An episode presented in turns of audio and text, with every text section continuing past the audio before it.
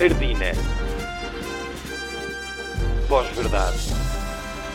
Ao fim do dia. Olá, esta é o Ardina, bem-vindos. Vamos aos factos alternativos da semana. É uma notícia chocante. Uma candidata à Câmara da Amadora foi ao programa do Gocha. A partir daí, tudo normal, confessou racismo na infância, mostrou racismo no geral e pediu o extermínio de um partido com que não concorda. O PSD apoia a candidata, veio já dizer que ela com extermínio queria dizer pesada derrota eleitoral. Falámos com o Bloco de Esquerda que, como sempre, respondeu de forma tão irónica que chega a ser irritante. Pronto, é assim que estamos agora a brincar aos eufemismos. Tudo bem, tudo bem. Então também pode ser que ela é uma, uma matriz plus size. Sim, também não estou a dizer que ela é uma grande. Declarações de um hipster de letras à Ordina. O Bloco de Esquerda que esta semana foi mesmo pesadamente derrotado. Todos os militares do Bloco foram identificados como perdedores. A polícia desenhou o símbolo do Bloco, aquele boneco que se parece com uma estrela, na porta de todas as casas com pessoas do Bloco. E a seguir, os militantes foram reunidos, postos num comboio de derrotas e levados para um campo de derrotas forçadas. O Ordina tentou recolher uma reação junto de alguém do Bloco, mas parece que estão todos ocupados nas minas da Panasqueira. E em reação a tudo isto, um homem vestido de barata pediu o extermínio de todos os partidos políticos para ver como se sentem. Devemos usar de forma leve palavras como extermínio. Só quem passa por isso é que sabe. Palavras de Nuno Bicho, presidente da Associação Portuguesa de Homens que se vestem como insetos. E isso é um monumento que tens aí ou estás só contente por mover? Em Oeiras, depois de Isaltino Moraes ter gastado 600 mil euros no Obelisco do Tempo, que é essencialmente uh, um pênis gigante para o parque, já temos nova obra. Duas bolas de pedras gigantes que vão ficar mesmo por baixo do pênis, do obelisco. São as esferas da cidade, vão custar aos habitantes de Oeiras um milhão e meio, porque uma é mais pequena do que a outra. Para o futuro já estão planeadas as cúpulas do progresso e o saco da igualdade. Eu gosto muito deste estilo arquitetura assim, direta. Especialmente desde que não tenho acesso à internet para ver mais hum, arquitetura do género. Recordar que o monumento está proibido de se aproximar a 500 metros de um parque infantil. E foi também a semana dos Oscars, como é evidente, contamos tudo na Marquise Discreta com o nosso crítico de cinema, Dário Augusto.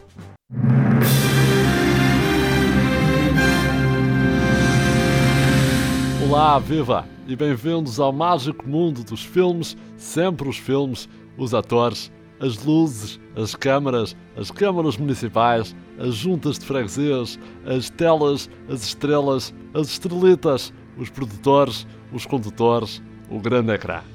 Há dias, depois de um jantar virtual com a dama Judy Dench, dei por mim a pensar o que seria do cinema sem os prémios, sem as estatuetas e as honras que fazem a arte competir entre si. E é aqui que entram os Oscars, os homens nus mais cobiçados do cinema. Eu prefiro menos amarelos e com mais barriga, mas são gostos. Este ano os vencedores foram diversos. O melhor filme foi Nomadalândia, um filme sobre um parque de diversões para a comunidade cigana. Eu não sei se é bom, confesso que não vi o filme, até porque não vejo um filme desde que abriram o Centro Comercial Colombo. Nomadalândia, que acabou por vencer três Oscars, num ano marcado pelas mulheres ao poder. Chloe Zhao Zhao foi melhor realizadora Francesa McDormand, a melhor atriz, e Ellen Keller tomou conta da cerimónia que este ano foi uma seca do caralho. E nos prémios que ninguém se importa, um filme sobre litrosas venceu o filme estrangeiro, O Som do Metal venceu o melhor som, derrotando o som do plástico e o som do vidrão, e o melhor documentário foi entregue a um menu de arroz de polvo. Mas a grande surpresa da noite, essa, veio com a vitória de Anthony Hopkins que, aos 86 anos, tem uma magnífica performance na comédia O Papá. Lembro-me bem de quando conheci o Sir Anthony Hopkins numa residência no Inatel em Aldemira. As palavras que me disse resumem bem o que pensa sobre o cinema. Amigo, aqui o chuveiro é com chinelas.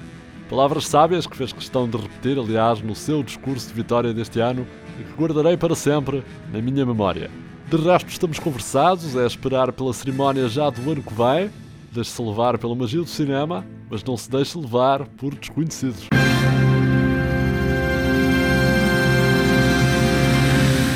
Obrigado, Dário. As melhoras dessa comissão. Vamos então às notícias finais.